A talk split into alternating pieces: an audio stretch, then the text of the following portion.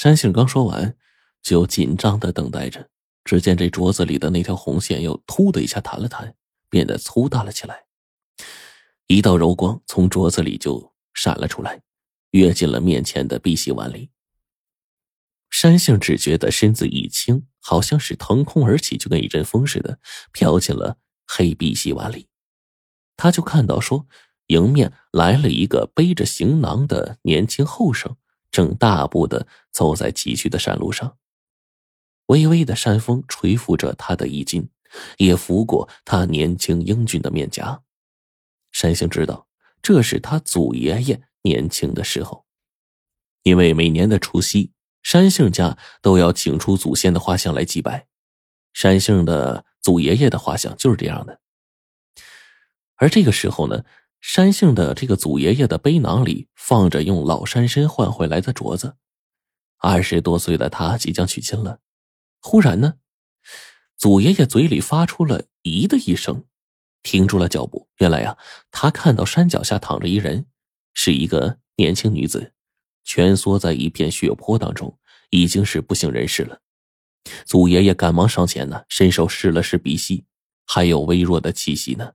他就从行囊里掏出了止血药，给女子涂上，又掏出一个葫芦，扶起女子的头，往她的嘴里灌了一些药，然后脱下了身上的衣服盖在她身上，坐在一旁，静静的等着。大约。过了半个时辰，这女子悠悠的醒来，一睁眼，见旁边有人，就问道：“说，我这是活着，还是死了？”这有些飘忽忽的声音呢。山杏一听，马上就知道了，这就是那个老婆婆年轻的时候。见女子醒来，祖爷爷就高兴的说：“哎呀，姑娘。”你真是命大呀，还活着呀！谁知道这姑娘这眼泪啊，就吧嗒吧嗒往下落。然后呢，她深吸一口气说：“，大哥，我是故意从崖上跳下来的，虽然一下子没摔死，但是躺一会儿没人救，也就死了，也就解脱了。你为什么救我呀？”祖爷爷呢，就劝道说：“哎，姑娘啊，爹娘给的命哪能说死就死啊？”这姑娘就又叹了口气说：“哎，不瞒大哥，我命苦啊。”从这个姑娘断断续续的哭诉中，祖爷爷知道，这个姑娘叫桂花，自幼和后山洼的山柱啊定亲了。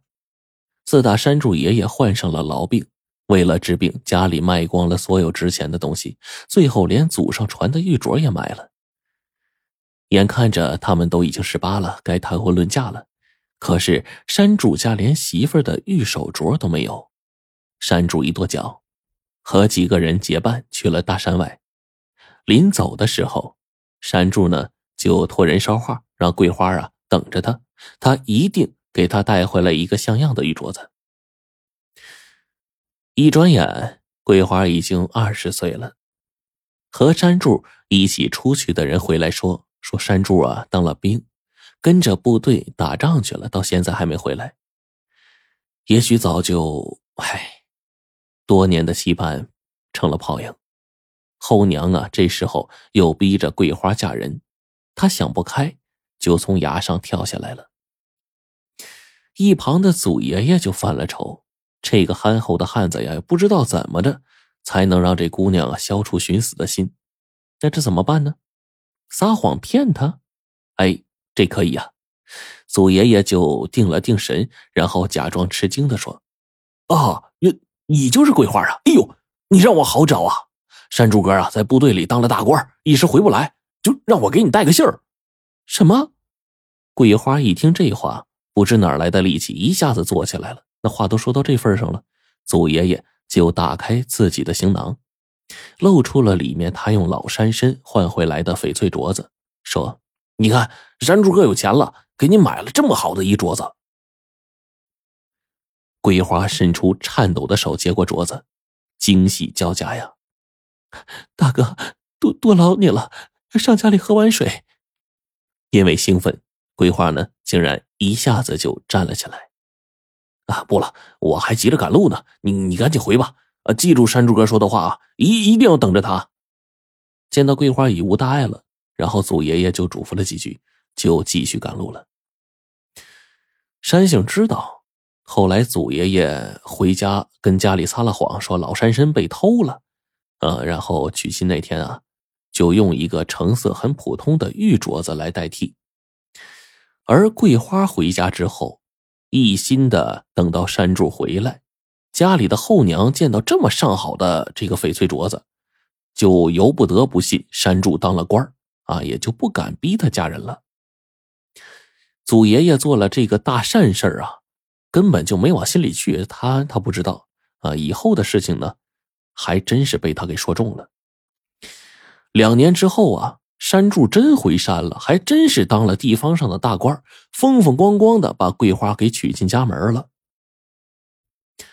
世事轮回，善根结善果，结果呢？呃，后来呀，桂花富足一生，他就很感念呢那个后生的救命之恩，四处打听这恩人的下落，但是了无音讯。于是呢，他一生不佩戴其他的事物，只戴这个翡翠镯子，直到终老。山杏啊，愣什么神呢呀？月嫂这个时候喊了一声，把山杏给喊醒了。他往四周一看，啊，原来自己一直站在原地没动。再看看眼前这个黑碧玺碗，里面还是有大半碗的清水呢。哎，快把枝儿给我啊！得得晒晒太阳了啊！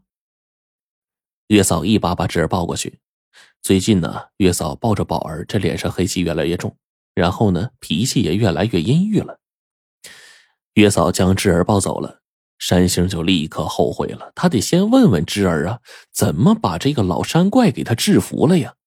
但是，一想到自己为了自己的好奇心呢，竟然耽误了这宝贵的时间，忘问了。这一天呢，金老板的妻子抱了宝儿之后就觉得不舒服，然后看了医生，医生也说不出个所以然。金老板这脾气却是越来越坏，见到山杏这镯子依然安然无恙，他心里啊就有一股邪火。他几次盘问山杏啊，是否按他说的正阳之时把这镯子泡到那个黑碧玺碗里啊？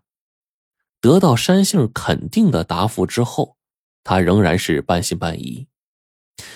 年三十这一天一大早，他终于按耐不住了，对着山杏说：“说要在今天正午时分亲眼看着山杏把这镯子泡到这个黑碧玺碗里。”这可怎么办呢？